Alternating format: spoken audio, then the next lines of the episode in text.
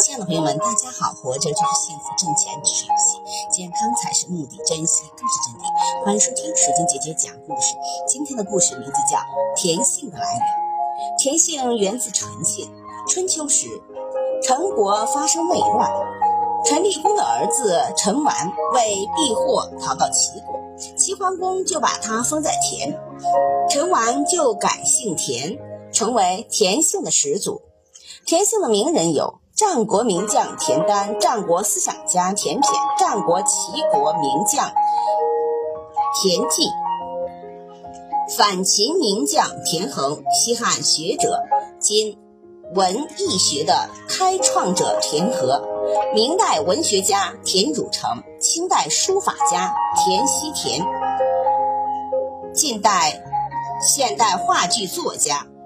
戏曲家、小说家、诗人田汉。Thank you.